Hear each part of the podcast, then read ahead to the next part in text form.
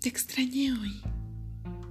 Te lo diría directamente, pero sigo en la etapa de la negación.